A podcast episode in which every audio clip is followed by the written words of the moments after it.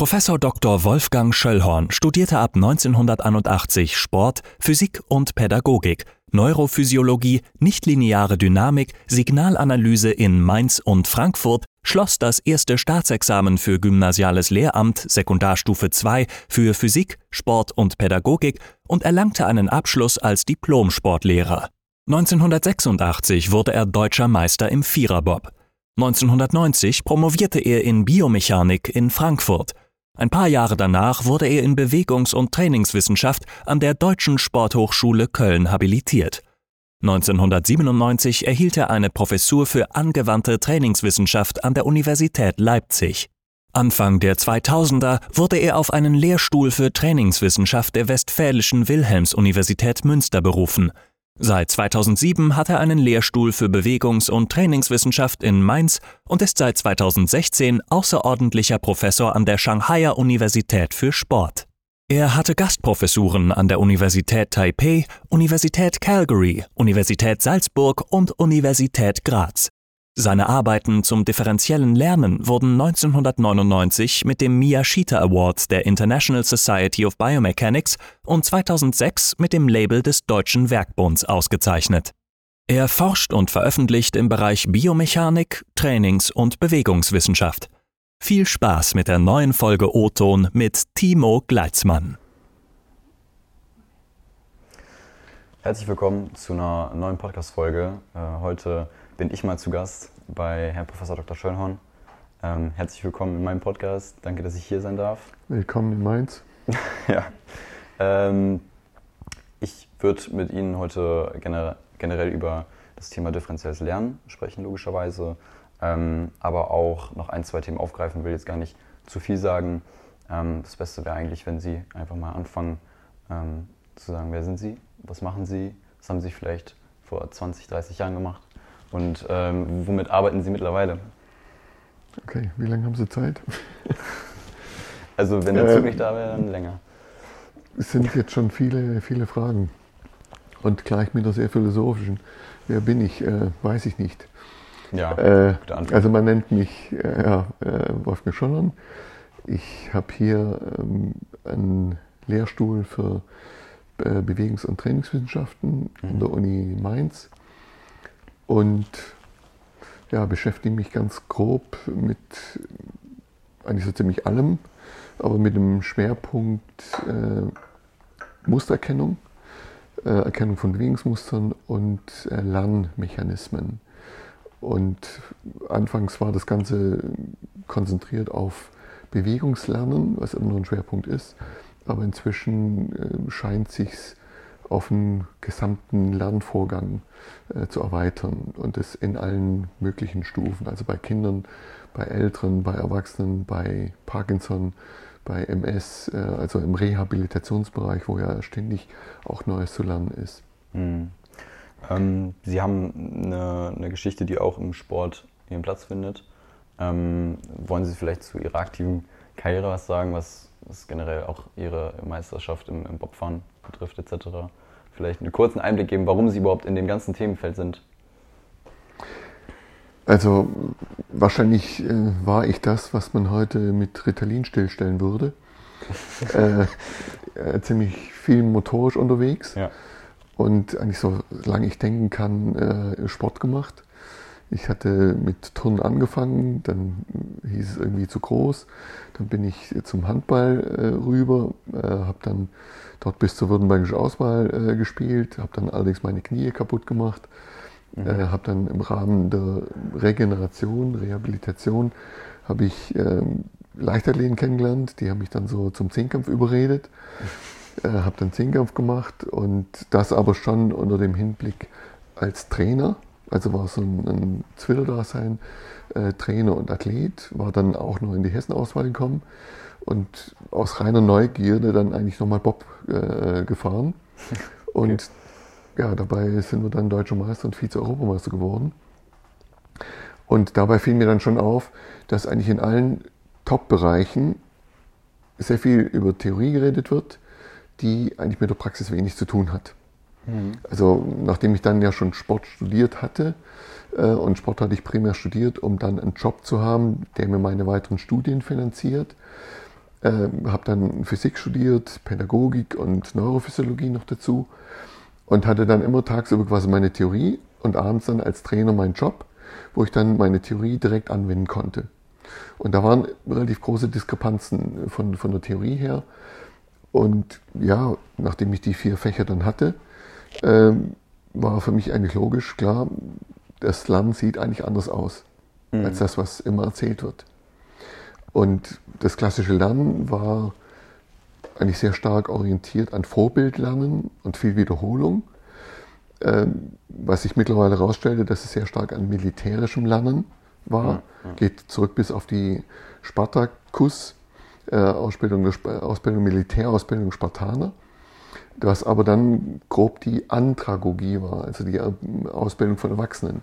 Die Pädagogik, Ausbildung der Kinder, das war von Anfang an, war das anders gestaltet. Das hat sich dann nur quasi interessanterweise mit der Aufklärung vermischt, dass mhm. dann die Andragogik quasi auf die Kinder übertragen wurde. Und dann wurden die Kinder wie kleine Erwachsene behandelt und dann ging es um Stillsitzen, Trill, ein, äh, Einschleifen etc. Was wenige mitgekriegt haben in der Ausbildung, es schwang immer so ein bisschen unterschwellig mit, war die Reformpädagogik. Äh, über Rousseau und äh, im Sport ist es dann Basedorf gewesen, Pestalozzi, mhm. Waldorf, Montessori und das sind alles Ansätze gewesen, die ich selber jetzt aus meiner Schulausbildung schon kannte, weil ich stamme aus Württemberg ursprünglich und Württemberg war damals noch sehr konservativ. Mhm. Ähm, und weil es konservativ war, war es im Prinzip in der Schule in der staatlichen Schule nicht so gern gesehen, wenn man über Waldorf und Montessori sprach. Und dann hatten wir aber clevere Lehrer, die haben gesagt, wir machen Prinzip Summerhill. Das war ein Schotte, äh, Neil, der Montessori und Waldorf in modifizierter Form in Schottland gelehrt hat. Mhm. Kan das kannte aber niemand hier. Ja. Also haben wir Prinzip Summerhill trainiert und haben dadurch im Prinzip Waldorf Montessori äh, indirekt beibe äh, beigebracht bekommen. Und das hatte ich so im Hinterkopf, das ist eigentlich überall bekannt. Mir war es zumindest bekannt. Und dann sollte es schon weitergehen. Und das brachte dann die Verbindung mit äh, Physik, dass mhm. ich Physik und Sport verbunden habe, äh, in eine Promotion in Biomechanik.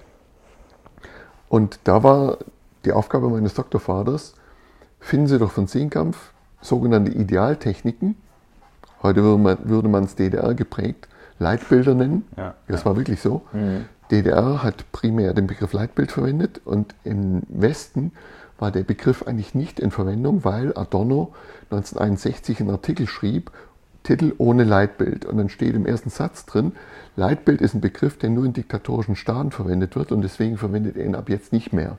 Ende. Ja. Also mein Doktorvater meinte, ich soll doch in allen Zehnkampftechniken Zehnkampfdisziplin Idealtechniken finden. Mhm. Und wir sind dann rumgereist, haben äh, Olympiasieger, Weltmeister, Europameister aufgenommen in ganz Europa. Äh, war jetzt klassisches Beispiel Timmermann, äh, DDR, äh, Udo Bayer DDR und dann aber Schweiz Günther. Alle so 22, 23 Meter gestoßen. Und ganz ehrlich, nach den ersten fünf Jahren muss ich sagen, entweder ich bin zu doof oder äh, irgendwas stimmt hier nicht, aber ich finde nichts. Mhm. Was ich aber gefunden habe, war, ich konnte jede Person einzeln erkennen. Ja. Anhand von biomechanischen Bewegungsmustern. Und dann kriegen wir ein Problem mit dem klassischen Lernen. Weil Lernen vorbildorientiert immer ein Modell sucht, Vorbild, Leitbild, was ich dann versuche zu kopieren. Mhm. Finden Sie, das ist im Sport einfach nur sehr signifikant äh, und man kann das sehr, sehr gut erkennen oder sehen Sie da auch Parallelen Beispielsweise, da habe ich kurz drüber nachgedacht in der Mathematik. Wir haben eine Formel, aber letztendlich bildet sie jeder nach, klar. Du, äh, also du hast als, als, als Person A in einer, in einer Schule, in der 9. Klasse die Formel, die du auswendig lernen musst und die du anwenden musst. Ähm, ist es dann aber der gleiche Ansatz zu sagen, ich sollte lieber meinen eigenen Weg finden, um es besser zu verstehen, um es schnell zu verstehen? Oder also sehen Sie da im Sport einfach nur die perfekte Parallele? Also ich würde sagen, äh, Sport bot sich einfach perfekt an, weil wir das Ergebnis direkt in der Bewegung sehen. Ja. Also ob jetzt jemand eine Kippe am Reck kann, ob er einen Stütz kommt oder nicht, das sehe ich direkt. Hm. In der Sprache, das wusste ich jetzt aus der Psychologie, kann man relativ lang so quasi um den heißen Brei rumreden. Ja. Äh, man betrügt sich dann oft selber sehr lange und äh, so ein Satz war, äh, in, aus der Psychoanalyse stammt, man braucht fast ein Jahr, um so quasi ein Jahr Unterhaltung, bis man ans eigentliche Problem kommt. Ja. Und im Sport sehe ich das schnell. Ja. Also anfangs, während meines Studiums, hatte ich dann auch immer versucht, äh, noch mit äh, Anweisungen und spürst du das und was weiß ich alles, mhm. bis ich dann drauf kam, Moment, Sprache ist ja eigentlich nur im Kortex, oben im Großhirn, aber Bewegung wird sehr stark unterhalb des Kortex gesteuert. Ja. Es gibt sehr viele Tiere, die haben keinen Kortex und trotzdem können die sich perfekt bewegen. Ja. So, wenn ich jetzt aber erst in die Sprache gehen muss, um dann wieder runter zu gehen, ist irgendeine Blockade drin. Ja, ja. Also war schon eine meiner ersten äh, Ansätze war, Übungen so zu gestalten, dass die Athleten es direkt spüren können. Mhm. Okay. Das heißt, sie haben unmittelbare Rückmeldung. Mhm. So, und äh, der andere Part war dann aus der Pädagogik stammend. Wie lernen eigentlich Kinder? Also mein Lieblingsbeispiel äh, ist immer, wie lernen kleine Kinder gehen? Die Kinder, die verstehen nicht, was die Eltern reden, sie hören denen auch nicht zu. Mhm. Sehr fiktive Form des Lernens. Ja. Bitte nicht den Eltern zuhören, also mir bitte auch nicht zuhören. Ja. Äh, aber wir wissen, dass die höchsten Lernraten genau in den ersten zwei Jahren erzielt werden. Und mhm. je mehr die Kinder anfangen, so quasi der Umgebung, den Eltern zuzuhören, desto mehr reduzieren sich die Lernraten. Ja. Und ganz im Ernst, was haben sie nach dem zehnten Lebensjahr noch gelernt? Sie können lesen, sie können rechnen, sie können schreiben. Okay, manche lernen auch noch rauchen und Autofahren. Aber die Mathematik reicht ganz grob aus, auch um Physik zu studieren. Es sind dann ein paar Kombinationen drin, aber viel mehr kommt da eigentlich nicht mehr. Mhm. Und was dann schon auffällt, ab der fünften Klasse geht es dann los mit Stillsitzen, Gehorsam, ja. nicht bewegen, diese Interaktion. Und das hatten wir dann auch in, in Nordrhein-Westfalen dann andere Experimente gemacht, dass dann unter anderem der Lehrer mal getauscht hat, dass der Lehrer dann gesagt hat, okay, ich setze mich mal wie die Schüler in die Klasse und lasse die Schüler äh, bewegen. Und von da ab hat er gesagt, die Schüler müssen nicht mehr sitzen. Es war eine Folter. Mhm. Fünf Stunden am Vormittag nur sitzen. Maximal bewegen. Und das hatte uns dann wieder in, inspiriert, dass wir dann wirklich gesagt haben, okay, Bewegung ist notwendig für Lernen. Mhm. Okay. Ja, ich habe ähm, von Ihnen ein Zitat noch. Ähm, ich kann jetzt die Quelle nicht mehr genau wiedergeben, aber da haben Sie gesagt, ähm, besondere Athleten brauchen besondere Methoden. Wir, Methoden, außergewöhnliche Methoden. Ja. Das war von Anfang an mein, mein Ansatz eigentlich. Okay, ich war sehr leistungsorientiert, mhm. bin es immer noch, aber Leistung nur, wenn es der Gesellschaft dient. Für, für die Gemeinschaft. Ja. Okay, da kam ich ähm, als Zehnkämpfer kam ich ähm, nach Frankfurt und hatte dort einen Job als Sprinttrainer. Mhm. Und jetzt gibt es für einen Zehnkämpfer eigentlich nichts Langweiligeres als nur Sprint, geradeaus, geradeaus. Ja. Mehr und noch mehr. Ja. Und dann hatte ich gesagt, okay, gut. Ich will extra extraordinary, also jetzt bin ich mit dem Englischen, außergewöhnliche Athleten. Ihr wollt Top-Leistung. Mhm. Und um außergewöhnliche Leistung zu bringen, müssen wir außergewöhnlich trainieren. Ja. Das heißt, ich muss wissen, was in Lehrbüchern steht, weil das wissen alle. Das haben alle schon ausprobiert. Und wenn ich nur an das glaube, dann muss ich eigentlich ans Genmaterial glauben. Also hoffen, dass meine Athleten besseres Genmaterial haben. Weil ansonsten gibt es ja da alles schon. Mhm. Also, und was ein ganz großes Defizit darin war, verband sich halt alles mit meiner Forschung, dass keine Individualität berücksichtigt war, sondern es waren alle gleich. Mhm. Und das war dann die häufigste Ausrede auch von Trainern. Wenn es nicht funktioniert hat, du hast zu wenig trainiert. Ja, ja, ja, ja das stimmt. Das ist. Das stimmt. Und das war dann so mit der Zeit auch mein geflügeltes Wort. In der Schule, es weiß ja jeder Lehrer, wie man Nobelpreis äh, entwickelt. Leider sind die Schüler immer zu doof. Ja, ja. Und bei, bei Athleten auch. Jeder Trainer weiß, wie man Olympiasieger rauskriegt. Aber leider haben sie das Pech, dass sie nie die Athleten dazu haben. irgendwie auch die Daseinsberechtigung für den Trainer, dass er noch gebraucht wird, letztendlich. Ne? Richtig. Und, und ja. das waren für mich schon so ein paar äh, Widersprüche, die es ja, so quasi aufzulösen galt. Mhm. Und das hatte ich dann einfach das Glück, äh, dass ich am Anfang gleich einen Athleten hatte, der sehr gut reagiert hat. Das war eine ganze Gruppe an Athleten, um ehrlich zu sein. Äh, und ja, dann kam mehr und mehr dazu. Mhm. Also obwohl es Sprint war, wir hatten tierisch Spaß, tierisch äh, Abwechslung da drin. Und innerhalb ganz kurzer Zeit kam dann schon der erste deutsche Meister raus. Und was ganz auffallend war bei ihm, das war ich jetzt halt auch einfach extrem gewohnt. Beim Bobfahren ging es um Anschieben und Masse und 250 Kilo Kniebeugen und 130 Kilo Bankdrücken und äh, ja, es macht schnell, aber ich spüre es an Knochen, auch heute noch. Es geht auf die Knochen. Mhm. Und ich bin da nicht jemand, der sagt, okay, mir hat es auch nicht geschadet, sondern äh, meine Fehler muss nicht, nicht jeder nachholen. Ich habe ja. daraus gelernt. Ja. Und der Athlet, der hat ja, seine Bestleistung im Prinzip gemacht, seinen deutschen Meister, ohne einmal Krafttraining zu machen. Ja. Für damalige Zeit, er war meine Größe, 1,83, aber nur 68 Kilo. Und das gab es nicht. Damals war Sprint immer äh, Muskeln und äh, ja, man wusste nicht, ob die für einen Sprint trainieren oder ob das Posen aft, äh, nach, dem, nach dem Lauf. Ja. Äh, aber das ändert sich ja inzwischen auch langsam. Und das weiß man auch aus der Biomechanik, äh, dass eigentlich Tiere oder Athleten mit langen Sehnen, das sind die schnellen. Okay. Und nicht die dicken. Also wenn Sie mal in die Natur gucken, äh, ja, mein Lieblingssatz ist, äh, haben Sie schon mal einen Geparden gesehen, der Kniebeugen und Liegestütz macht? Nee. Ich nicht. Ja. Also was sie machen, ist viel springen und, und, sprinten und die schnellen Tiere sind immer schlank. Ja. Ja, ja stimmt, das ist dann die Natur letztendlich. Ne? Ich habe mir dann aber gefragt, zu dem Satz äh, nochmal, habe ich mich dann gefragt, ähm, ich habe eine Vergangenheit im Fußball, also Mannschaftssport, und da gibt es dann ähm, Riesenfußballer wie Ronaldo, Lionel Messi, die ja auch im Mannschaftssport ähm, so gut geworden sind, wie sie jetzt sind. Mhm. Ähm, das heißt, sie trainieren wie jeder andere. Das wäre dann tatsächlich ja ein Gegenspruch. Nein. Wieso nicht? Sie trainieren nicht wie jeder andere.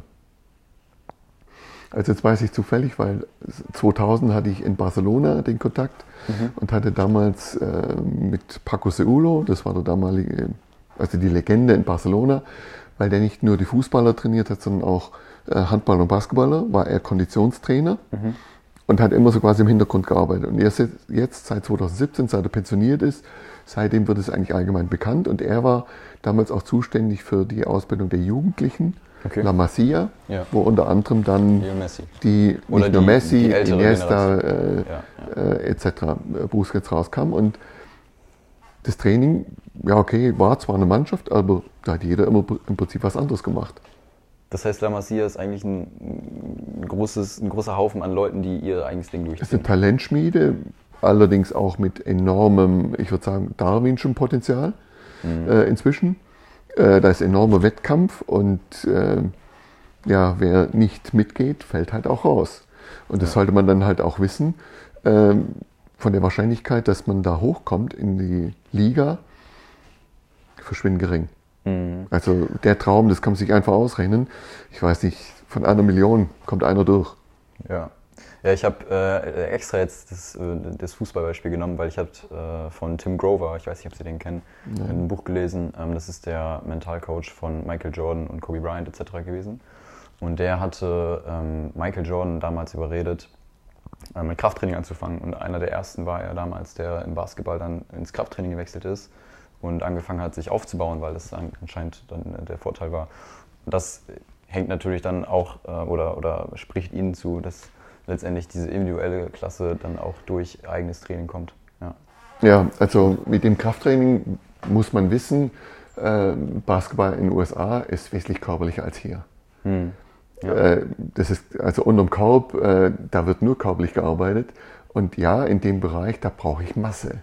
Ja, und da wäre es schon günstig, wenn ich Muskelmasse habe und nicht Fett, äh, das Ding. Und das sieht man auch bei den Footballern. Äh, ja, die Abwehrspieler sind halt andere Leute als die äh, Wide Receiver. Receiver, richtig. Ja, ja. ja das stimmt. Ähm, lass uns mal dann kurz einmal ähm, erklären, was differenzielles Lernen ist und wie Sie darauf gekommen sind und was der Ansatz war ganz am Anfang und wie weit Sie jetzt mittlerweile sind, um kurz die Zuschauer abzuholen, was überhaupt differenzielles Lernen ist. Okay, wie das Wort schon sagt, ähm, es ist Lernen anhand von Differenzen. Ja. Ähm, das spiegelt sich wieder, so quasi in meiner Ausbildung wieder. Das ist das, was ich auch ständig erzähle unseren Studierenden. Versucht bitte, den Erfinder der Disziplin kenn, äh, kennenzulernen und dann versteht ihr die Theorie besser. Und in dem Fall kommt es aus der Physik, aus der Differential- und Integralrechnung. Mhm. Differenz, und zwar das Differenzielle war die kleine Geschichte. Wir wussten schon relativ lang, äh, dass durch viel Variation, äh, dass man da im Prinzip besser lernt. Mhm. Also, okay, im Sport hieß es auch, äh, man sollte mit Mehrkampf anfangen, damit man dann so quasi irgendwann mal spezialisieren kann. Mir ging es von Anfang an um eigentlich die kleine Differenz, weil die notwendig war, um die Top-Athleten noch besser zu machen. Also wir hatten die ganze Zeit eine Nationalmannschaft auch beraten, äh, auch äh, andere äh, USA, Kanada Nationalmannschaft und den kann ich nicht erzählen, mach noch mehr und äh, ja. leg noch ein Gewicht drauf. Sondern da ging es wirklich darum, äh, was zu ändern. Ja, und äh, das fiel dann schon auf, also Neurophysiologie. Wenn ich ein Neuron einmal stimuliere, kriege ich ganz starke Antwort. Wenn ich das zweite Mal stimuliere, ist es schon weniger, beim dritten Mal stimulieren noch weniger ja. und nach dem dritten Mal reagiert das Neuron fast nicht mehr. Ja. Das ist das, was viele spüren jeden Morgen, wenn sie die Kleidung anziehen. Ja. Da reagiert unsere Haut drauf, nur jetzt, wo jetzt sie, ist kein Interesse mehr dran. Weil mhm. der Körper sich daran gewöhnt hat und alles, was sich dann gewöhnt, ist nichts anderes als Wiederholung. Ja. Unser Körper gewöhnt sich an Wiederholung, stellt ab, das ist nicht mehr lebensnotwendig. Also wenn Sie im Dschungel irgendwo stehen, sehen irgendwo äh, die, die, die Bäume, das interessiert nicht. Aber sobald sich irgendwas bewegt, dann sollen Sie aufpassen, weil das könnte lebensgefährlich sein. Mhm. Also unser System reagiert eigentlich fast nur auf Neues. Und das hatte ich dann auch in, in meiner Umgebung erst mit äh, Neffen und Nichten äh, äh bekannt äh, und dann mit eigenen Kindern ausprobiert. Was macht man eigentlich mit Kindern, wenn man die abends ins Bett bringt? Okay, manche fesseln sie auch da rein, äh, aber häufig liest man denen Geschichten vor. Hm. Und die Geschichten fordern die regelrecht ein, dass es oft aus Büchern äh, oder Texte sind, die sie kennen. Hm. Ich will das nochmal hören oder ja. das nochmal hören. Okay, macht Sinn, weil das gibt denen ein Gefühl von Sicherheit, damit sie entspannen können, um dann zu schlafen. Hm. Ja. Das hatte ich dann auch öfters probiert, einen Text vorgelesen und dann oft den Text des Kindes mit rein, äh, den Namen des Kindes mit reingebaut und ja. schlagartig, hey, da steht er nicht nochmal. Oh ja, okay, gut, jetzt wieder von vorne. Ja. Oder das Gleiche ist beim, beim Schwingen äh, abends, okay, warum schwingt man die Kinder immer monoton links, rechts, links, rechts? Das ist Wiederholung. Dann sagt das kindliche Gehirn, ja, Mama, Papa, das kenne ich, schwing mal weiter, dann kann ich so lang schlafen. Wenn ich dann einmal eine kleine Bewegung mache, buff, die Augen sofort auf. Was ist jetzt los? Mhm. Das heißt, eine kleine Änderung, Neues, macht sofort hellwach. Ja, ja. Wenn Sie mal das heißt, Bekannte, wenn Sie mal Bekannte besuchen abends die, mit Kindern und bringen denen ein neues Spielzeug mit, mhm. dann wissen Sie, was das heißt. Die ja. Kinder schlafen nicht mehr. Die Kinder schlafen nicht, ja. Ähm, ja, ich glaube auch, dass dieser Ansatz, dass für die unsicheren Leute diese Wiederholungstechnik äh, sehr, sehr wichtig ist. Aber für die Leute, die sich halt sicher sind in der Ausführung, da dann diesen differenziellen Ansatz zu wählen, ist dann das Höhere, oder? Ja, also das ist das, was wir sagen inzwischen. Okay, wenn jemand psychisch stabil ist, mhm. dann kann er motorisch sehr viel variieren. Das ist das, was wir mit äh, Frank Busemann, Zehnkampf-Silbermedaillengewinner, oder mit äh, Paul Meyer damals, selbst Christian Schenk hat darauf, äh, auch Olympiasieger mhm. 88, noch darauf reagiert. Mit denen können wir viel motorisch variieren. Wenn jemand aber psychisch instabil ist, ja. die versuchen sich dann über Wiederholung quasi die Sicherheit zu holen. Ja. Da haben wir auch kein Problem mit. Das gehört zusammen, aber dann sollte man zumindest sagen, es liegt nicht am motorischen Lernen. Mhm. Und das stellt man relativ schnell fest. Und das war aber unabhängig von uns. Das hat eine Kollegin aus Darmstadt parallel äh, entdeckt, wenn man drei Sprachen gleichzeitig lernt, dass man alle drei schneller lernt, als wenn man die nacheinander im Block lernt. Allerdings, man sollte die, also sollen die drei Sprachen aus einer Sprachfamilie stammen. Also Französisch, Spanisch, Portugiesisch oder Italienisch ist ein Block und dann lernt man das. Mhm. Und das Gleiche führe ich oft auch an, okay, ich komme aus dem Schwäbischen, äh, für uns war Schriftdeutsch war für uns die erste Fremdsprache. Mhm.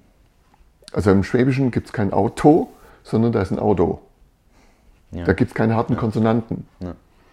Äh, was aber der Vorteil ist, wenn wir die Schriftsprache lernen, okay, man kann die dann grammatikalisch ähm, einigermaßen äh, richtig, aber wir schaffen es immer noch quasi bayerisch, schweizerisch, Badisch oder Rheinland-Pfälzisch zu verstehen.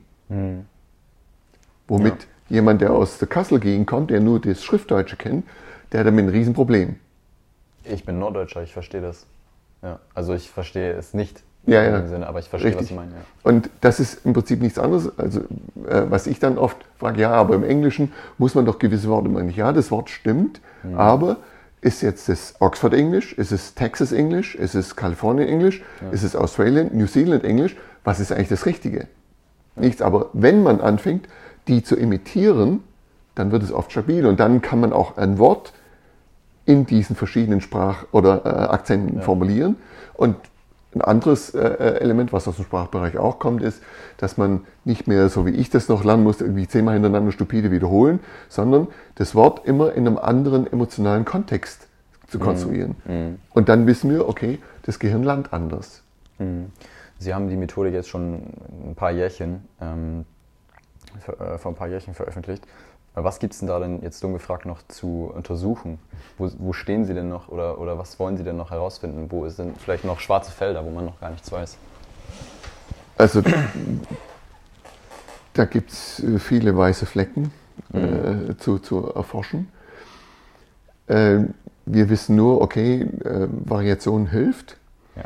aber woran wir jetzt seit geraumer Zeit sind, äh, wie viel Variation für jeden optimal ist. Mhm. Okay. Also da gibt es Riesenunterschiede. Also ein Ansatz, der Referent kommt übermorgen äh, aus der Schweiz, äh, ist, dass wir versuchen gerade differenzielles Lernen mit dem Action-Type-System zusammenzubringen. Also wir sehen, die, die Gruppe hat das äh, entwickelt, Bertrand Terolat und Ralf Hippolyt äh, aus Frankreich, auch Volleyball-Nationalmannschaft-Trainer. Es gibt Leute, die eher horizontal vom Grund auf sind. Das sieht man häufig, dass die Ellbogen etwas breiter sitzen. Bei Konzentration drehen die den Kopf leicht, leicht schief. Die, das Gehirn braucht es. Und dann können die optimal arbeiten. Andere, die eher vertikal sind, die haben meist die Ellbogen eng und sitzen meist aufrecht, straight. Ja. Sobald ich einen horizontalen Versuch vertikal anzusprechen, verliere ich den. Jetzt kann ich in der Schulklasse davon ausgehen, wenn ich jetzt einen vertikalen Lehrer habe und der nur von sich glaubt, alle anderen müssen so sein wie er, dann bin ich schon 50 Prozent der Klasse los. Ja. Das ist nur ein kleiner Teil davon. Das gleiche geht dann über Motivationstypen. Es gibt Leute, die sind extern wettkampforientiert. Wenn ich denen erzähle, du, der ist besser als du, dann gehen die ab. Wenn ich denen aber sage, mach alles von dir, das Beste von dir, dann passiert ja gar nichts. Und umgekehrt, ein anderes das. Ich bin jemand, der eher über Verständnis geht. Ja. Ähm, viele ähm, philosophieren ja auch oft über ein neues Schulsystem, wo Sie das gerade angesprochen haben. Ähm, wie könnte man es hinkriegen, dass man eine maximale ähm, Lerntoleranz bekommt, dass Leute so schnell wie möglich, so effizient wie möglich lernen? Ähm, ich hätte da was, ich lasse Sie aber erstmal kurz äh, äh, vorsprechen. Ähm, was wäre Ihre Methodik, wie wir es schaffen, ähm, junge Menschen zwischen 10 und 18 Jahren ähm, dahin zu bekommen, wo sie eigentlich capable zu sind? Also ich würde wahrscheinlich noch viel früher anfangen. Okay. Äh, nicht erst bei 10, sondern eigentlich äh, deswegen früher, weil die Kinder es alle haben. Die können es schon. Die wissen, wie man lernt. okay. Und je mehr sie in unserem Schulsystem reingezwungen werden, oder, äh, desto mehr verlernen sie eigentlich das Lernen. Ähm, klares Beispiel für mich wieder, wie lernen sie Fahrrad fahren? Nicht indem es ihnen irgendjemand erzählt, ähm, was weiß ich, sie müssen jetzt den Quadrizeps mit 68 äh, Prozent, 43 Grad nach unten kontrahieren. Äh, nein, sie probieren aus und hoffentlich haben sie Eltern gehabt, die sie dann trösten, wenn sie hinfallen und sich wehtun. Aber das eigentlich Fahrradfahren verlernen sie nie wieder. Ja. Und da können sie jetzt 20 Jahre lang Auto fahren, sie gehen wieder aufs Fahrrad und sie können es immer noch. Ja. Und da sehen wir einfach, das, was sie sich selber beigebracht haben, das bleibt quasi ewig erhalten. Das, was ihnen von anderen über Wiederholung einschleifen beigebracht wird, hat eine klassische Gedächtniskurve. Ja. Erinnern Sie sich mal dran, was Sie noch vom Abitur wissen. Wenig. Bulimie. lernen. Relativ wenig, richtig. Klassisch das, was eine bayerische Schülersprecherin mal gesagt hat, vier Wochen alles rein und dann raus. Wir sehen inzwischen, die vier Wochen Aneignung ist kein Lernen, sondern Lernen fängt erst an danach, was bleibt noch übrig nach, was weiß ich, vier Wochen Pause. Mhm. Also da das Ding im Prinzip schon anders zu machen. Äh, also von vorne dran viel mehr Freiheit lassen. Okay. Und da gibt es Schulen, äh, sehr viele. Ähm, also jetzt hatte ich das Glück, dass unser Sohn damals in Münster in so einer Schule war, die einen deutschen Schulpreis gewonnen hat, kurz danach, zwei Jahre nachdem er dort war. Und die haben schon solche Konzepte. Ähm, also ich, Wie sieht so ein Konzept aus? Also die haben unter anderem längere Pausen. Äh, man hat äh, anfangs der Woche einen Arbeitsplan, äh, den man selbstständig abarbeiten kann. Auch da muss man kontrollieren, weil es gibt Kinder, die machen das von sich aus und Kinder, die gucken dann halt nach dem ökonomischen Weg. Und es gilt dann schon, den Blick drauf zu haben, wer braucht was und da im Prinzip nachzuhelfen. Aber im Grunde genommen muss man, ich würde sagen, als Lehrer, Lehrerin, ich habe ja auch Physik, Lehramt äh, studiert, nach den Extremen gucken. Die in der Mitte, die kommen sowieso immer durch. Ja. Und eigentlich sind es fast immer die eher am unteren Ende, die man irgendwie äh, fördern muss. Das war auch im Sport so. Äh, also mein Spruch am Ende war wirklich, mit Talenten darf ich eigentlich alles machen, nur nicht aufhalten. Ja. Und das ist meist, dass die runtergebremst werden. Und das ist einfach mit ein großer Vorteil vom differenziellen Lernen. Wenn ich eine ganzen Klasse, was weiß ich, 60 verschiedene Übungen anbiete, ist die Wahrscheinlichkeit, dass für jeden etwas dabei ist, viel größer, als wenn ich jetzt nur mit drei, vier Modellen komme. Es gibt dann klar äh, stärker aus dem Sport orientiert, sehr stark körperlich äh, äh, Einflüsse. Also die Sitzmöbel können ganz anders aussehen. Äh, ich habe drüben in meinem, in Das meinem ist halt so krass, wie viele in, in Variablen meinem es da Büro. Äh, es, wir haben sogar Tische, die sich bewegen. Äh, und wir haben alle die Experimente schon gemacht. Wenn sich das bewegt, ohne dass sie es groß spüren, das Gehirn lernt besser. Äh, wir können das vor dem Unterricht machen. Wir haben jetzt gerade eine Studie äh, publiziert, vor dem Unterricht oder nach dem Unterricht, Seilhüpfen, differenzielle Seilhüpfen und die lernen besser Mathematik. Das wäre ein riesiger Spielplatz dann aber. Äh, und ich habe es auch mit einem Kollegen aus äh, München äh, mal besprochen, der hatte mir berichtet von Schulen aus Neuseeland. Äh, da war irgendein Erdbeben, wurde das Gebäude zerstört. Und da haben die wirklich gesagt, okay, wir müssen jetzt grundlegend neu anfangen. Wir machen einen Klassenraum, keine Möbel drin, sondern nur an der Wand Schienen, wo jeder ein Brett kriegt, wo er sich einhängen kann. Teppichboden, es gibt keinen Lehrertisch, wo, der, wo all- so ein, jeder ist gleichberechtigt, okay, äh, man kann sich einhängen an der Wand, stehen oder liegend äh, und kann sich seine Position selber aussuchen. Man kann sich Themen selber arbeiten, aber das sind alles Konzepte, die es schon mal gab. Nur ähm, glaube ich, dass die letzten 20 Jahre da wirklich enorm kanalisiert wurde. Enorm. Und das ist für mich kein Vorwurf an Schule, sondern für mich auch ein Vorwurf an die Uni. Wer hat den Lehrer rausgelassen, die so ausbildet? Ja, ja klar. Alles. Also ich kann mich nicht über die Studierenden beschweren, die dann, was weiß ich, immer schlechter werden und ankommen äh, und nicht über die Lehrer, sondern nein, ich kann nur dort beschweren, wo ich was ändern kann. Also wir müssen hier was ändern. Glauben Sie durch die, durch die, ähm, durch die Zeit, jetzt auch in der Digitalisierung, Zeit der Information, ähm, müssen Schüler auch mehr lernen als früher? Oder filtern wir auch gleichzeitig hinten raus? Das ist erst einmal die, ich würde sagen, so die typische Reaktion. Äh, Ja. Wissen wird mehr, also müssen wir mehr lernen. Ja. Ähm, das hat man dann versucht irgendwie zu komprimieren durch das G8. Okay, äh, das hat man da eigentlich klassisch gesehen. Man hat 9 auf 8 Jahre komprimiert und dann gingen die meisten ran und gesagt, okay, jetzt müssen wir die 9 in 8 reinpressen. Ja. Darum ging es eigentlich nie. Sondern das war mit parallel äh, im Prinzip mein Wissen vom Dif- differenziellen Lernentwicklung. Ich muss die Methoden ändern, wenn ich im Prinzip die Struktur ändere. Und das ist das, was ich jetzt im Augenblick auch vermisse bei der Digitalisierung. Es wird im Prinzip das, was man bisher gemacht hat, lineares Lernen, einfach nur in Computer reingeschrieben. Ja. Das ist nicht die digitale Transformation, die eigentlich, also mit, ja. mit der Entwicklung der, ähm, dieses äh, Mittels Mhm. muss sich auch die Struktur des Fachs ändern. Ja. Also zum Beispiel Inverted Classroom oder Flipped Classroom, dass man den Stoff ins Netz stellt, Ja. die Schüler haben eine Woche Zeit, sich mit dem Netz vorzubereiten und dann aufgrund der Basis wird dann diskutiert. Man könnte theoretisch auch, ich weiß nicht, ob Sie so in dem Thema sind, ChatGPT ist ja gerade. Ist gerade ganz groß, Ja, ja, ja. und ich habe es gerade heute Morgen runtergeladen, die Alternativprogramme, habe mir auch schon die ersten Texte rausgeholt und Für mich wäre direkt die Aufgabe, okay, verklaren Sie bitte, was kommt zum differenziellen Lernen raus, wenn ich es in äh, Chat äh, GPT eingebe oder was passiert, äh, wenn ich es in, in Neuroflip äh, reingebe. Also da gibt es sieben, acht verschiedene Alternativprogramme. Äh, zum Beispiel Google hat einen ganz anderen Algorithmus als Chat äh, GPT. Ja, das gehört rein. Mhm, das heißt, ähm, Sie würden die, die Lernmethodik einfach deren anpassen, um ChatGPT mitzunehmen, weil es ist natürlich auch ein Vorteil, kann ein Vorteil sein. Ähm, und wir sind in der Digitalisierung, was Sie schon meinen, ähm, aber dann halt auch die Aufgaben dementsprechend anzupassen. Das ist so Ihre, Ihre Methodik, die Sie meinen. Ja, also ja. Wir, wir können jetzt wenig an der Neurophysiologie machen. Ja.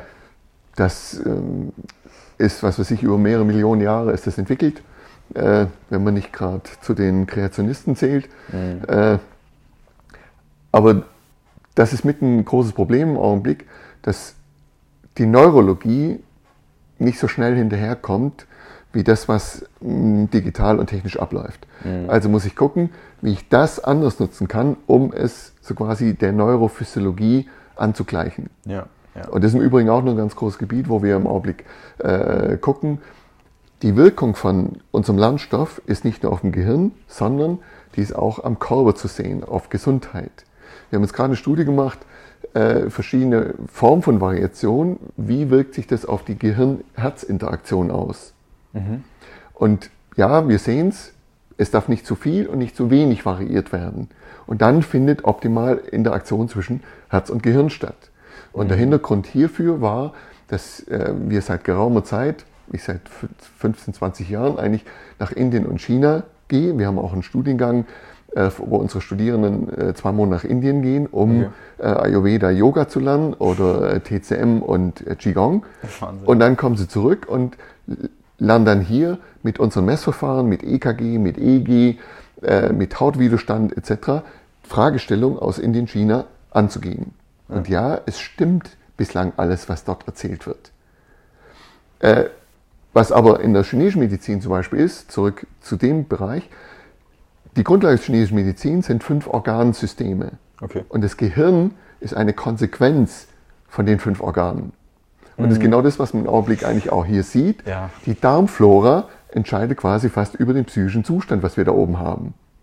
Ja. Und wir sehen auch, dass unser Herz äh, auf Magnetfeldschwankungen des Erdmagnetfelds und Umfeld reagiert. Und jetzt geht 50 mal mehr Information vom Herz zum Gehirn als in die andere Richtung. Nur unser Gehirn spürt es nicht. Wir spüren nur irgendwas Unwohlsein und dann, was guckst du so? Buff. Hm. Nein, es ist gerade irgendeine, was weiß ich, Magnetfeldschwankung und nicht mein Partner oder meine Partnerin, die mich gerade ärgert. Ja. Und Wahnsinn. das ist halt einfach ein Riesengebiet, was ja die Tragweite des differenziellen Lernens eigentlich nur anreißt. Aber da sind wir gerade dran. Äh, was ein anderer Bereich ist nicht nur Individualität, sondern wir sehen inzwischen ganz klar, es ist situativ. Also es gibt Momente, wo sie mehr Variation vertragen, mhm. es gibt mhm. Momente, wo es besser ist, wenn sie weniger variieren. Ja. Und das könnte unter anderem an Schwankungen des Erdmagnetfelds liegen. Wie willst, aber wie, wie will man das, wie will man das, ähm, also das ist, ist ja nice to know, letztendlich kann man das ja wenig verwerten, weil wie will man... Nein, das stimmt nicht. Wieso? also wir haben Modelle, okay, wir wissen jetzt inzwischen, es ist nicht nur individuell, sondern mhm. auch situativ. Mhm. So, und jetzt kann man gucken, gibt es Modelle, die genau das bieten. Okay. Und ja, wenn man dann in die früheren Philosophien geht, es gibt diese Modelle. Und das ist ein Hobby von mir zurzeit, oder zurzeit seit 30 Jahren, ja. äh, physikalische Grundlagen der Astrologie. Also ist Astrologie dann letztendlich etwas, was man ernst nehmen sollte? In dem Sinne. Also ernster. Äh, auch da, es wird viel Humbug betrieben. Mhm. Äh, wie in allen Bereichen würde ich sagen, 90, 95 Prozent sind Scharlatane, okay. aber die 5 Prozent, die es machen die, äh, ja. und richtig machen, da ist was dran und die Verbindung lässt sich relativ einfach herstellen, genau über die Magnetfelder. Mhm. Also das Erdmagnetfeld ist bekannt in der Physik, äh, wird massiv beeinflusst durch den Sonnenwind. Ja. Also und der Sonnenwind der hängt massiv ab von den Sonnenflecken auf der Sonne. Mhm. Da gibt es diese schwarzen äh, Flecken, die in einem Zyklus, das hat jetzt vor kurzem sogar äh, Harald Lesch in seinem äh, äh, Terra X ähm, formuliert, auch er hat sich jetzt, für mich noch nicht genügend, aber mit Astrologie beschäftigt. Äh, und die Sonnenflecken, die haben einen Rhythmus von elf Jahren. Hm, okay. Alle elf Jahre kommen die. Und das weiß ich noch von meinem ersten Studium, was ich abgeboren hatte, Elektrotechnik. Äh, es gab wirklich Hinweise in Firmen, die sagen, zurzeit sind zu viele Sonnenfleckenaktivitäten, die Produktion funktioniert nicht. Auch vor kurzem, ich glaube in den 80ern war es, dass ein Magnetfeldsturm an der Erde vorbeiging. Wenn der die Erde getroffen hätte, dann wäre hier ein Shutdown gewesen. Hm. Also das weiß man auch, wie stark die sind. Also in der Geschichte ging es sogar ein, äh, glaube ich, in 1850ern, dass äh, ein riesen Magnetfeldsturm auf die Erde kam und dann sah man die Nordlichter, sah man sogar bis in Hawaii. Krass. Was ja, ja, alles zusammenhängt. Das ist in der Geschichte äh, dokumentiert. So, wenn man jetzt aber Jupiter und Sonne gemeinsam anguckt, dann ist es nicht so, was die meisten denken, dass die Sonne irgendwie starr in der Mitte ist und alles drumherum bewegt, sondern einfach Mechanik. Die kreisen um einen gemeinsamen Schwerpunkt. So, und wenn man jetzt die beiden größten Objekte nimmt, Sonne und Jupiter, mhm. dann sieht man relativ schnell, dass der Schwerpunkt knapp außerhalb der Sonne liegt. Das heißt, wenn Jupiter einmal drumherum läuft um die Sonne, dann ändert die Sonne den Abstand zur Erde mindestens um ihren Durchmesser. Mhm, okay, also wenn es entsprechend näher kommt, ja. ist der Sonnenwind entsprechend stärker, was das Erdmagnetfeld anders manipuliert. Ja. So, ich habe es dann mal ausgerechnet, wenn man dann die nächstgrößeren Planeten nimmt, Saturn, Uranus und Neptun, und die alle in eine Reihe stellt, dann ist der Schwerpunkt schon vier Sonnenradien außerhalb. Ja. Also entsprechend sind die Abstände anders. So, schön Physik. Das ist das leider, wo ähm, Terra X auch stehen blieb noch ein bisschen. Mhm. Jetzt muss man in die Biophysik gehen, was ich vorhin angedeutet habe mit Erdmagnetfeldern. Mhm. Das hat die Gruppe, interessanterweise die, die Herzfrequenzvariabilität 1996 entdeckt und, und publiziert hat, die sind schon viel weiter gegangen. Die gucken auf die Interaktion vom Herzmagnetfeld und Erdmagnetfeld. Hm.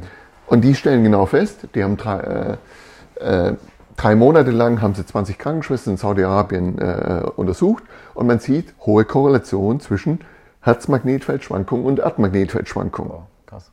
So, wenn man jetzt noch ein Stück weiter geht, und das war mein Glück damals, ich hatte bei Singer in, in Frankfurt studiert, Wolf Singer, der Gehirnphysiologe, äh, und er sagte damals schon, während des Embryonalstadiums, wenn die Neuronen wachsen des Gehirns, dann orientieren die sich an den Magnetfeldern benachbarter Neurone.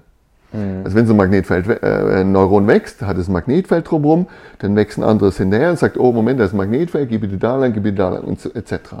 Ja. So, wenn man jetzt nachmisst, wie stark die Magnetfelder sind, das Herzmagnetfeld liegt bei 10 hoch minus 11 Tesla, mhm. 10 hoch minus 9 bis 11 Tesla wird diskutiert Neuron, Gehirn liegt bei 10 hoch minus 15 Tesla. Ja. So, was man jetzt aber wissen sollte, ist, die Schwankung des Erdmagnetfelds liegt bei 10 hoch minus 6 Tesla. Das heißt, ein mhm. Faktor 10 hoch minus 9 stärker als das, was im Gehirn abgeht. Ja. So, und wenn man jetzt ins Embryonalstadium zurückgeht, woher weiß jetzt so ein Kindesneuron, dass das Magnetfeld gerade vom anderen Neuron kommt oder vom Erdmagnetfeld? Und das hat 2019, hat auch jemand eine Studie gemacht, der dann äh, Erdmagnetfeld Einfluss aufs Gehirn misst. Man setzt die Person erstmal in einen Faradayschen Käfig, dass nichts reinkommt. Und wenn man dann spaltweise öffnet, sieht man genau dort, wo das Erdmagnetfeld reinkommt, dort am Gehirn ist eine enorme Aktivierung im Gehirn. Und die Aktivierung im Gehirn hat fast die Größe von psychologischen Maßnahmen. Richtig. Und jetzt haben wir ein ganz anderes Problem. Ja. Ja, das stimmt. Da schließt sich der Kreis jetzt auch zu meiner Frage. Ja, okay. Ähm, wenn wir beim Thema Lernen sind, ähm, hört Lernen irgendwann auf für das Gehirn? Wir kennen ja den alten Spruch, alte Leute lernen nicht mehr so viel wie junge. Ähm, Gibt es da, gibt's da eine Korrelation zu dem Thema differenzielles Lernen und du kannst immer noch diese Methodik benutzen, auch mit 60, 70 immer noch drei, vier Sprachen lernen? Oder gibt es da wirklich so einen Punkt, wo man sagt, das funktioniert da nicht mehr? Also prinzipiell, alle Aussagen, die Sie bisher in Lehrbüchern sehen, sind falsch. Über Lernen sind an Wiederholungslernen orientiert. Okay, ja. Ja, es stimmt, mit zunehmendem Alter fällt Wiederholungslernen schwerer. Das Schlimme ist aber, dass die meisten glauben, ja, aber in der Schule hat es ja auch funktioniert. Und genau das stimmt halt nicht. In der Schule, da sagen wir inzwischen, gut geworden trotz Lehrer. Hm. Oder auch im Sport gut geworden trotz Trainer. Genau weil die Schüler eigentlich so quasi noch ihre Variation mithalten, mitbringen, hm. deswegen haben die gelernt. Das lag nicht am Wiederholungslernen. Was wir inzwischen sehen, auch bei, über Bewegung, wenn wir Bewegen wiederholen, da würden Sie als Laie nichts sehen. Wir messen das aber, da sind ständig Variationen drin. Hm. Ständig kleine Schwankungen. So, und dann stellt sich schon die Frage, wenn ich Wiederholungslernen mache, habe ich dann aus der Wiederholung gelernt oder habe ich nicht aus den kleinen Variationen gelernt? Mhm. Es sieht eher so aus, wir haben schon immer nur aus diesen Variationen gelernt, aber bei Wiederholungslernen sind die zu klein, um effektiv zu lernen. Mhm. Und dass, dass ja. äh, Ältere nicht mehr lernen, das ist eigentlich, ich würde sagen, seit den 80ern schon durch, weil wir wissen, äh, das hatte ich bei Singer schon gelernt, äh, äh dass unser Gehirn bis ins hohe Alter, bis 90, ist es plastisch. Und solange das Gehirn plastisch ist, ist es lernfähig. Mhm. Was fast immer ein Problem ist, und das sieht man eigentlich auch klassisch, äh, wenn Menschen in Pension gehen, dass sie dann oft ihre sozialen Kontakte verlieren und dann fängt der Frontallappen an zu schrumpfen. Mhm. Und dann wird es schwierig, noch Sprache, noch Namensgedächtnis etc. Ja. Da gilt genau das Gleiche, use it or lose it. Ja. Ich lerne, das ja. Gehirn bleibt nur bestehen, wenn es gebraucht wird. Und das sieht man, deswegen sind auch oft ältere Politiker geistig noch voll aktiv, weil sie ständig unterwegs sind. Und das ist für das Gehirn genau das gleiche wie mit dem Muskel. Wenn ich ihn nicht brauche, dann schrumpft er. Runter, ja. Und das ist genau die, was Indies habe ich jetzt vor kurzem wieder gehört, ab 30 verlieren sie ein Prozent äh, ihrer Muskelmasse jährlich. Okay, wenn ich mich angucke, bin schon ein bisschen älter, da ist kaum was weg. Warum? Weil ich halt immer noch Sport mache. Ja. Ich muss den Muskel weiter beanspruchen. Aber was macht die Masse mit 30? Okay, wir haben Familie, wir sitzen zu Hause, wir gucken Fernseher, wir fliegen in Urlaub, wir machen ja nichts mehr aktiv. Hm. Warum wundere ich mich dann, dass die Muskulatur degeneriert? Ja, klar. Ja. Also das gilt schon, ich muss es beanspruchen. Und ein Kollege von mir in, in, Münster, Professor Völger, inzwischen auch pensioniert, der hat es damals in Münster schon direkt mit aufgenommen und gesagt, okay, wir gehen ins Altersheim, 70-Jährige, wir lernen mit denen argentinischen Tango. Ja, und es hat funktioniert. Nach vier Wochen hatten die ein Gleichgewichtsverhalten, fast wie 30, 40-jährige Durchschnittliche. Mhm. Ich stehe immer noch in, in der Vorlesung und halte meine Vorlesung einbeinig ein Gleichgewicht zu halten. Und, und auch wenn ich irgendwo im Bus oder im Zug warte, ich stehe immer einbeinig. Ich halte nicht das Bein extrem hoch, sondern es wird nur leicht angehoben, weil sonst lachen ja die meisten drüber. Äh, aber ich mache es auch öfters, wenn ich hier rüber zum anderen Gebäude laufe. Ich gehe an Bordstein und laufe links hoch, rechts runter oder gehe rückwärts. Und dann schmunzeln ab und zu äh, Gäste und manch, heute schmunzeln sie, morgen schmunzle ich, weil sie dann im Rollstuhl sitzen und ich tanze immer noch herum. Man muss mhm. es schon beanspruchen. Ja. Okay, spannend. Ähm, ich hatte gerade den Gedankengang, dass ja theoretisch vieles differenzielles Lernen ist, auch wenn es äh, Wiederholung ist, weil wenn ich mir anschaue, ich würde einen Pass bekommen im Fußball, ein Passtrainer spielt mir einen Pass und ich schieße, dann kommt der Pass ja nie gleich. Das heißt, es ist ja letztendlich immer differenziell, oder nicht? Das ist genau das, was dann eigentlich in der Theorie rauskommt, dass man eigentlich alle Formen von Lernen als verschiedene Umfänge an Differenzen, Schwankungen ja. bezahlen kann. Und äh, das kam relativ schnell, dass wir gesagt haben, okay, wir kriegen das eine sogenannte Optimumskurve rein. Mhm. Und was wir dann ganz schnell sehen ist, dass Kinder auch noch lernen, wenn sie wiederholen. Ja, ja. Weil sie genau das nämlich haben. Selbst wenn sie wiederholen, haben sie noch viel Variation drin. Wenn es jetzt aber jemand, ein Topathlet macht oder Erwachsene, die haben kaum eine Schwankung drin. Deswegen lernen die nicht mehr. Mhm. Das liegt also nicht am Lernen, sondern es liegt an der Methode. Mhm. Mhm. Ja, ich hatte, äh, also man, eigentlich ist es dann, dann letztendlich nur, dass man es ausnutzt. Richtig. Ja. Ich hatte äh, ein Auslandsjahr in Amerika vor, vor drei Jahren und da ähm, gibt es ja auch diese ähm, großen Felder, wo aus einem kleinen Ding so ein Baseball rauskommt und du schießt den dann. Und dann ähm, kann man da einstellen, wie schnell der Ball mhm. sein soll. Letztendlich musst du da aber nur stehen und den bekommen. Mhm. Und nach zehn Minuten ähm, geht der Spaß auch weg. weil, weil man merkt, ja, entweder ich schlage jetzt schnell genug oder ich verpasse ihn halt, aber ähm, an der Lernkurve ändert sich nichts, entweder nur am Spaß oder nicht Spaß. Das war auch ähnlich, ja. Ja, richtig. Und meist ist es halt, dass die äh, Mehrzahl nur das Wiederholungslernen kennt. Ja. Also ich muss noch mehr und noch mehr und äh, für mich wäre da jetzt inzwischen, okay, mach mal die äh, Kopfhaltung anders oder äh, versuch den Ellbogen mehr zu strecken oder versuch von links auf rechts zu schieben, versuch mal auf die Ballen zu gehen, versuch mal in die, in die Fresse zu gehen. Das wissen wir inzwischen auch vom Action-Type, mhm. dass das ein Riesenunterschied ist. Also es gibt Leute, die wollen einfach ausprobieren, die brauchen das von der Hüfte, die gehen eher auf die Fresse, mhm. während andere, die müssen es erst verstehen, die müssen eher nach vorne lehnen.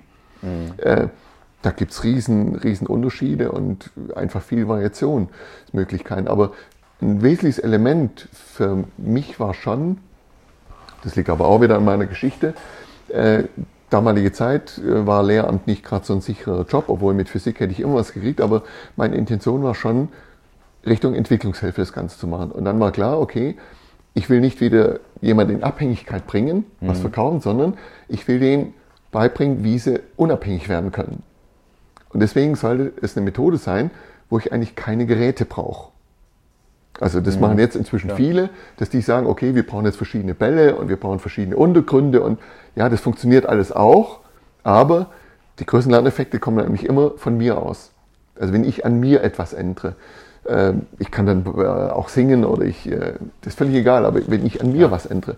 Und das äh, interessant, weil das war genau äh, das Beispiel, was ich ganz am Anfang hatte, es kam ein Student von mir äh, zu mir, der sagte, ja, im Fußball machen wir das die, die ganze Zeit. Da kommt er immer unterschiedlich und meint, ja, okay, gut, dann mach das Experiment und zeig, dass das schon gleich ist.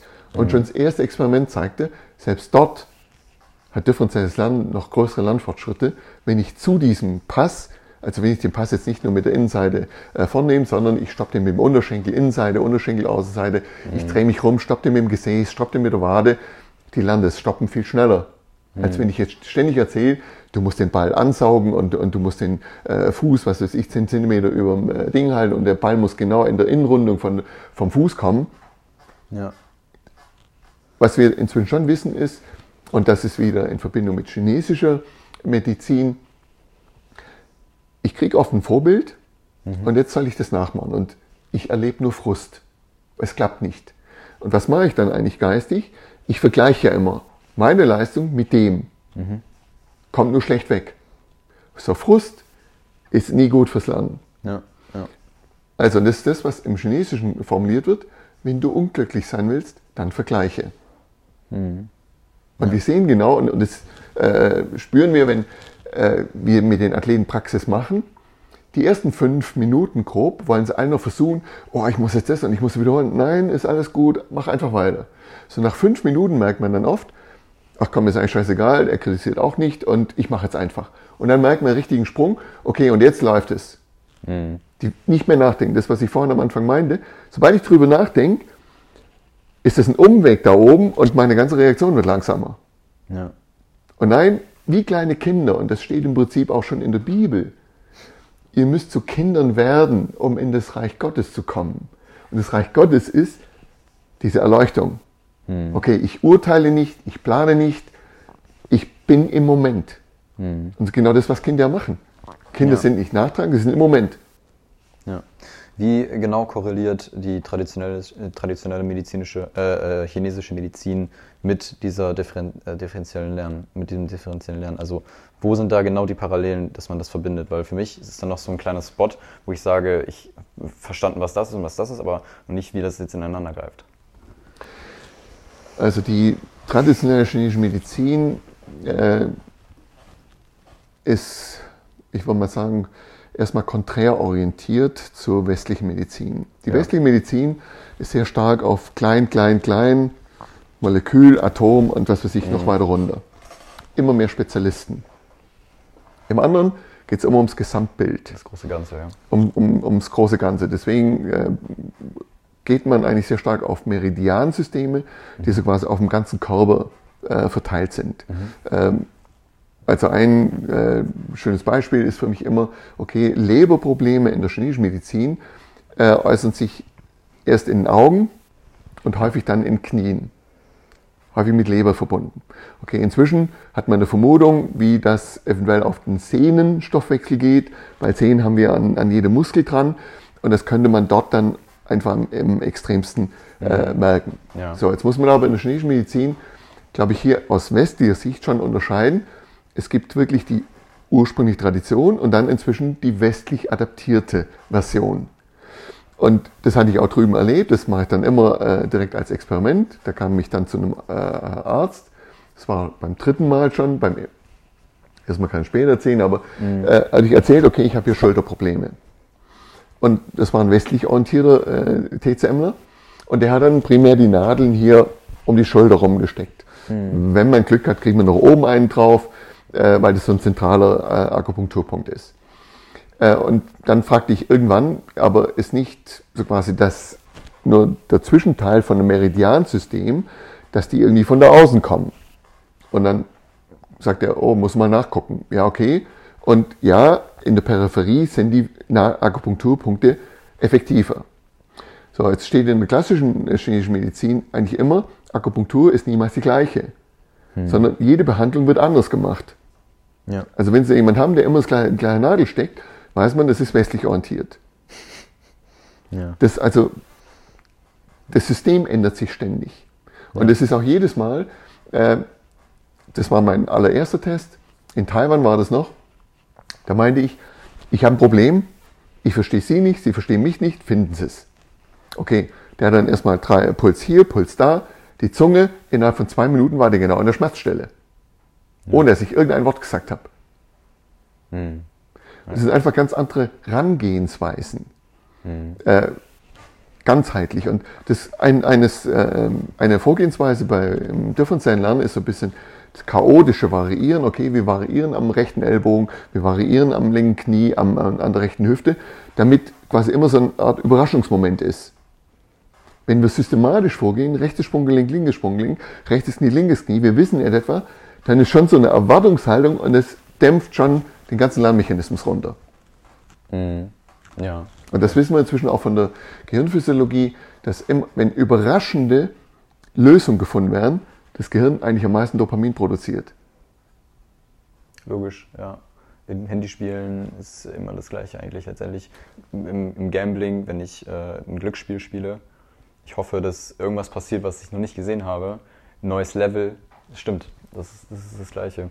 Ähm und das hatten wir 2001 schon in Münster angefangen, wo, wo wir gesagt haben, guckt euch bitte die äh, Games an, mhm. die äh, Videogames, guckt, was ist die Systematik und guckt, ob ihr die Systematik nicht ins Mathematik, Sprachlernen reinkriegt.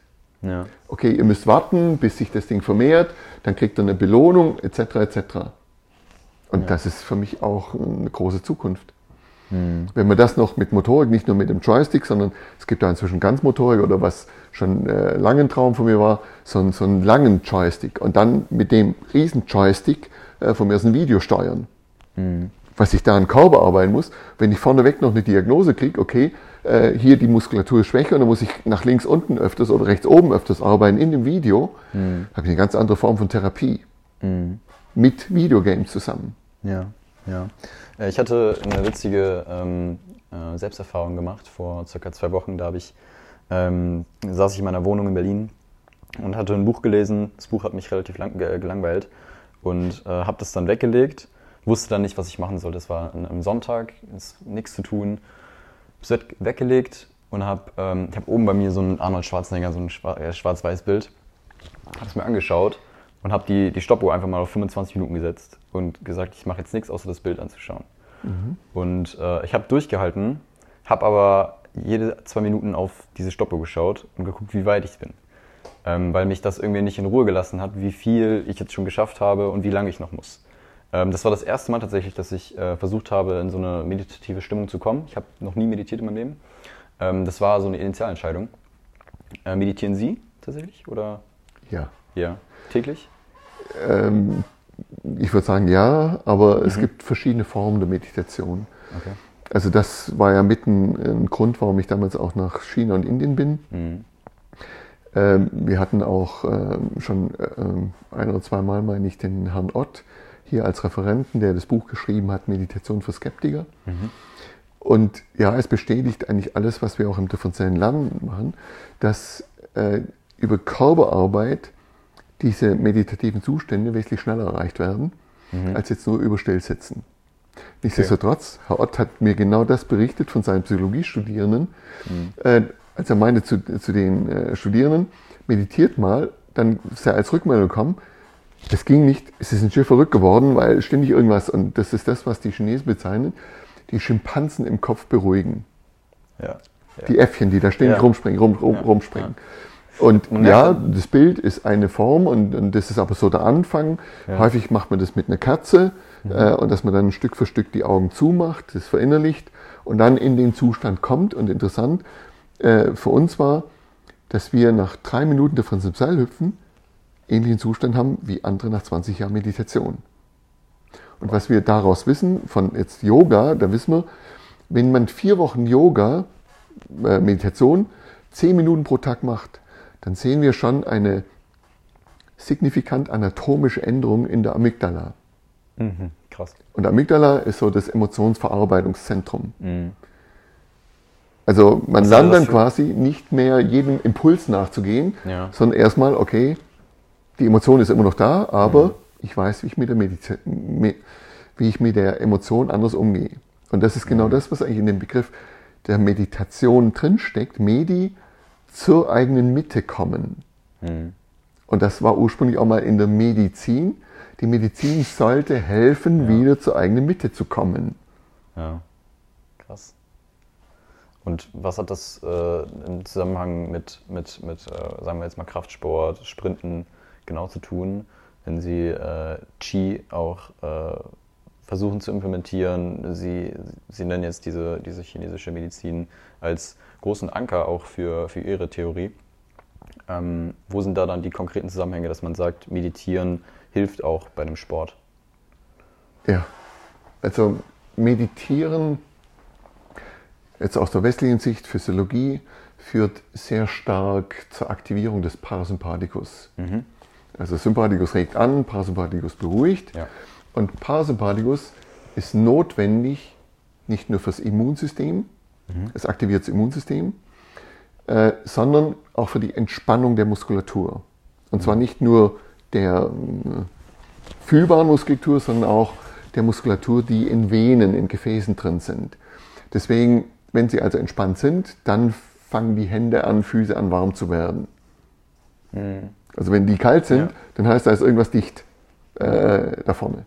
So, wenn das Ding aber entspannt, dann heißt es eigentlich im Sport, wenn ich jetzt die Muskulatur kontrahiere, habe ich von der anderen, von der antagonistischen Seite weniger Widerstand. Das heißt, mit der gleichen Kraft kommt wirklich schnellere Bewegung. Mhm. Und wir sehen das oft im, im, im, Sprint, im deutschen Sprint war das lange Zeit, äh, dass man als Lieblingsübung eigentlich Kniebeugen gemacht hat. Und Kniebeugen heißt immer, beide Beine gleichzeitig runter, Gesäß runter und wieder hoch. Das heißt aber eigentlich immer, ich habe beide Quadrizeps, beide Oberschenkel, Vorderseite, Gesäßmuskel immer gleichzeitig kontrahiert.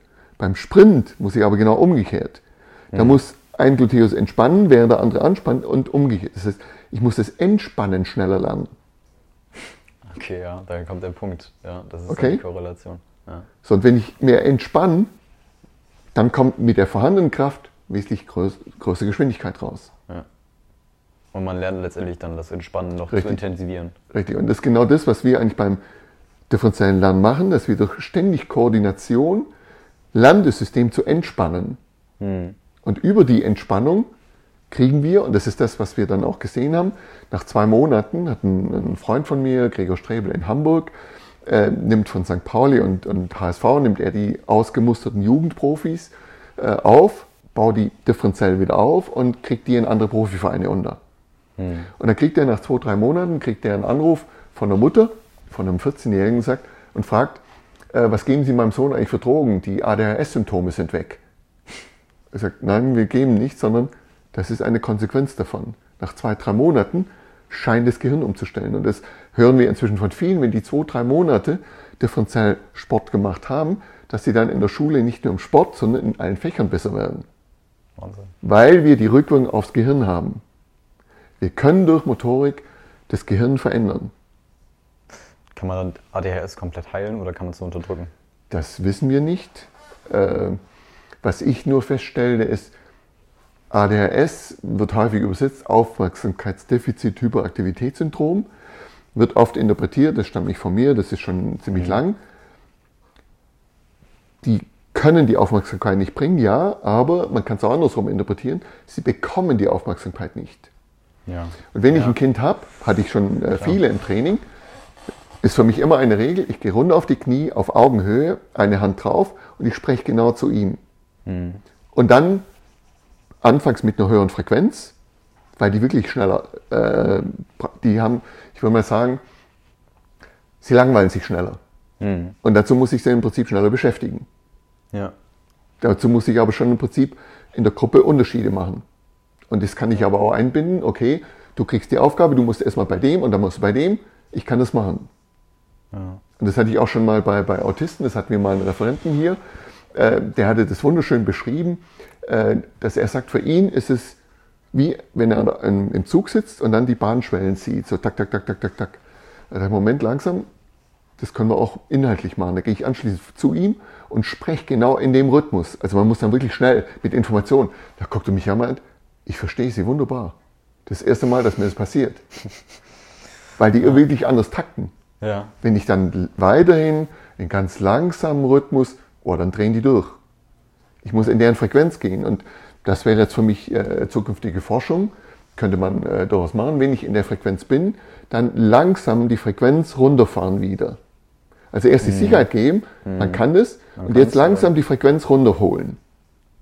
Ja. Gut, dann weiß man immer noch nicht, ob es dann genau heilt oder eigentlich nur verringert dann die Symptome. Ja, aber was schon ist, ähm, man hat eine massive Zunahme inzwischen an diesen Krankheiten. Mhm. Ähm, das muss gesellschaftlich Hintergründe haben. Also einfach ich glaube nicht, dass genetisch sich so viel verändert hat. Haben sich die Zahlen wirklich so äh, vergrößert, der ADHS-Patienten? Ich habe es jetzt seit zehn Jahren nicht mehr, aber von den 90ern bis Ende 010er hat es massiv zugenommen. Krass. Auch das Ritalin und, und ja. in den 80er Jahren schon in den USA massiv zugenommen. Pillereien stillgestellt. Ja. Aber warum wird denn da dann nichts verändert und, und, und, und solche Methodiken, die eigentlich ja so auf, so eigentlich auf der Hand liegen, ähm, nicht mit implementiert, sondern eigentlich immer noch der schnelle Weg gewählt mit Tabletten, irgendwelchen Zuführungsmitteln etc. Warum? Das eine ist, Sie müssen die Pharmaindustrie fragen. Ja, Geld halt. Ne? Es lässt sich gut verkaufen. Äh, das andere ist aber wirklich auch die Gesellschaft. Warum will ich immer eine schnelle Lösung haben? Mhm. Ich gehe zum Arzt, gib mir eine Pille. Wenn der Arzt Ihnen sagt, machen Sie bitte zehnmal Krankengymnastik, schlechter Arzt, ich wechsle einen Arzt. Mhm. Ja. Wir wissen bei, bei Übergewicht äh, oder bei Knieproblemen, das sind 90 Prozent der Fälle, ist es äh, ein Übergewichtsproblem. Mhm. Sie hören kaum einen Arzt, die wissen es alle, aber die verlieren ja Patienten, wenn sie denen sagen, äh, sie müssen abnehmen, um die Knieschmerzen zu heilen. Nee, geben Sie mir eine Pille, Schmerzen äh, runtergedämpft und ja, dann kriege ich halt mit 50 ein günstiges Kniegelenk. Hm. Ja. Sie haben erzählt, dass Sie, äh, ähm, also dass es so, solche sogenannte Phasen gibt, in denen man meditiert. Und dann geht es runter bis in die Theta-Phase. Äh, was war die letzte? Die, aller, die allerkleinste? Eigentlich Theta, weil Delta ist dann schon Tiefschlaf. Okay. Das ist dann, also mh. meist fängt es an, Beta ist unser Zustand jetzt, ja. Äh, Gamma vielleicht nur ein bisschen Stress. Äh, Alpha ist so die erste Beruhigungsgeschichte ja, ja. und dann Theta ist schon das Tiefere, wo dann schon fast Bewusstsein weg ist. Also Tiefschlaf ist dann die unterste. Ist Delta, ja. Mhm. Und äh, Sie haben gesagt, dass in den Jahren 1 bis 2 des Babys diese zwei Phasen eigentlich so am, oder nur existieren, richtig? Bis zum fünften Lebensjahr kennt unser Gehirn nur Alpha, Theta und Delta. Da mhm. gibt es noch kein Beta und Gamma. Sagen Sie, deswegen kann man auch so gut lernen in der Zeit? Vermutlich, ja. Vermutlich. Also wissen Sie es, also es Nein. Nur, nur, ja, also ich wüsste im Augenblick nicht, wie das Experiment dazu aussehen sollte, ja. aber äh, ein Problem ist schon, wir wissen nicht, ob die Beta-Phasen dann kommen aufgrund ja. unseres Schulsystems oder ob es ein natürlicher Entwicklungsschritt ist. Nur jetzt ja. machen Sie mal ein Experiment ohne Schulsystem. Muss man ein äh, Kind opfern. Wäre, ja gut, das ist immer das Problem äh, auch mit, mit pharmazeutischen Experimenten. Wenn ich sehe, dass ein äh, Medikament wesentlich größere Wirkung hat, dann darf ich aus ethischen Gründen schon nicht das bis zu Ende betreiben, dann muss ich abbrechen, mhm. weil ich ansonsten aus ethischen Gründen den anderen das nicht vorenthalte. Mhm. Und man kann durch Meditieren, kann man ja diese einzelnen Phasen eben so kommen. Ja. Richtig, genau. Ähm, das dauert wahrscheinlich immens lange, richtig? Nein. Also erfahrungsgemäß nicht? Nein. Also man kommt, äh, wenn man es richtig konkret macht. Also ich glaube, und, und das war mit ein Ansatz, den wir beim, beim Qigong TCM dann gemacht haben, ja. dass ich gleich von Anfang an neun verschiedene, damals waren es neun, inzwischen sind es mehr, neun verschiedene Qigong-Formen lernen ließ hier, ja. Damit jeder sich die Form raussuchen kann, die für, für die er sich quasi berufen fühlt. Ja. Oder die er im Augenblick gerade als äh, gut empfindet. Und deswegen sind wir jetzt auch auf Yoga weiter. Im Yoga gibt es ja auch mehrere Formen.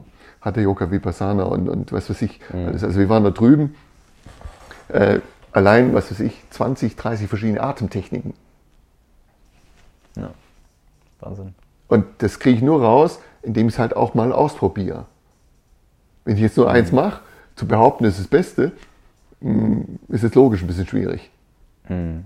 Allerdings sollte man jetzt nicht ständig nur wechseln, Klar. sondern es ist schon notwendig, da mal eine gewisse Zeit lang auszuprobieren. Aber das ist ein Punkt der Meditation, dass man eigentlich so durch Meditation ein Gespür dafür kriegt. Wir würden inzwischen sagen Intuition. Was hilft mir? Ja. Wo fühle ich mich wohl? Mhm. Denken Sie an was, wenn Sie meditieren? Oder denken Sie? Ja, das kommt oft. Das, also das geht nicht immer. Ja. Ähm, oft zu viel Arbeit drin und, und dann kommt wieder der Ärger und oh, jetzt bist du schon wieder da drüben. Und das mhm. ist dann schon ein Lernprozess zu sagen, okay, gut, mein Gedanke war jetzt halt da, komm wieder zurück und versuch runterzugehen. Mhm. Und ja, ich, ab und zu kriege ich es hin, dass ich dann so tief weg bin, dass ich, was weiß ich, nur zwei, drei Atemzüge pro Minute habe. Mhm. Wahnsinn. Da bin ich dann aber wirklich äh, woanders. Äh, ich habe das am Anfang relativ intensiv gemacht und habe dann aber auch mitgekriegt, dass die ganz tiefen Zustände nur erzielt werden, wenn die Zirbeldrüse äh, entsprechend schwingen kann. Und die kann mhm. nur schwingen, wenn sie kein Fluor hat oder kein Schwermetall im Körper. Mhm. Und dann wird auch verständlich, warum dann immer erzählt wird, gesunde Nahrung. Wird die in, in China gut, gut implementiert, die Nahrung dort? Also in China gibt es eine sehr starke Spaltung. Ja. Es gibt wenige, die das klassisch Alte machen. Mhm. Äh, inzwischen ist ein sehr starker Drang Richtung Westen, Mhm. äh, eine sehr starke Drang, Amerika zu kopieren. Mhm, Okay. Und wenn man ähm, jetzt darüber nachdenkt, an was man denkt und dann das Vergleich mit im Schlaf an was träumen, sind das dann Vergleiche, die man ziehen kann oder ist das was beides was ganz anders ist? Das sind Unterschiede, Okay. große Unterschiede. Okay. Äh, am Anfang wahrscheinlich sehr, ähn sehr ähnlich. Äh, am Anfang wird häufig Meditation Richtung Schlaf führen. Mhm. Das ist im Übrigen auch der Grund, warum die Mönche das Meditieren morgens nach dem Schlaf machen und dann meist mit Grüntee, damit sie nicht wieder schlafen. ja. damit das Ding im Prinzip äh, da bleibt. Aber äh, es ist sehr ähnlich in bestimmten Bereichen. Man hat Träume, das eine sind Ängste, das andere sind Befürchtungen, Mhm. ähm, Wünsche und das dritte sind dann wirklich die, was weiß ich, Vorsehung. Dass man sieht, was irgendwie kommen könnte oder etc. Ja. Und das gilt schon am Anfang, das mh, herauszukristallisieren Ja. das auszuprobieren, wann wo was kommt. Aber warum ich meine, es ist ein Riesenunterschied. Ich kenne Leute, die sehr tief meditieren. Ich würde sagen, die sind schon an der Erleuchtung. Äh, wenn wir die einladen, die brauchen kein Hotel. Die sitzen dann im Zimmer, weil sie sagen, die Meditation ist für sie wesentlich erholsamer als ein Schlaf. Weil im Schlaf haben wir dann, was weiß ich, Albträume, da kommst du zu Spannung und dann geht es wieder in eine andere Richtung. Ja. Und die bleiben dann wirklich da unten drin. Ja. Und wir haben ja eine äh, Studie gemacht, so eine kleine Pilotstudie mit Fernsehen, mit Terra X, Ja. äh, wo wir den, den Abt des äh, Berliner Klosters, äh, Shaolin-Mönch, äh, untersucht hatten. Und da hatte ich ja auch gemeint, äh, irgendwie können wir mal den normalen und den meditativen Zustand äh, bei Ihnen aufnehmen. Da konnte ich mich auch noch meinen, das geht nicht, ich bin immer in dem einen. Ja. Äh, und es stimmte, wir haben dann das Gehirn äh, aufgenommen und ab dann macht uns so einen akustischen Reiz, dann sieht man einen kurzen Peak und das ist sofort wieder im anderen Zustand.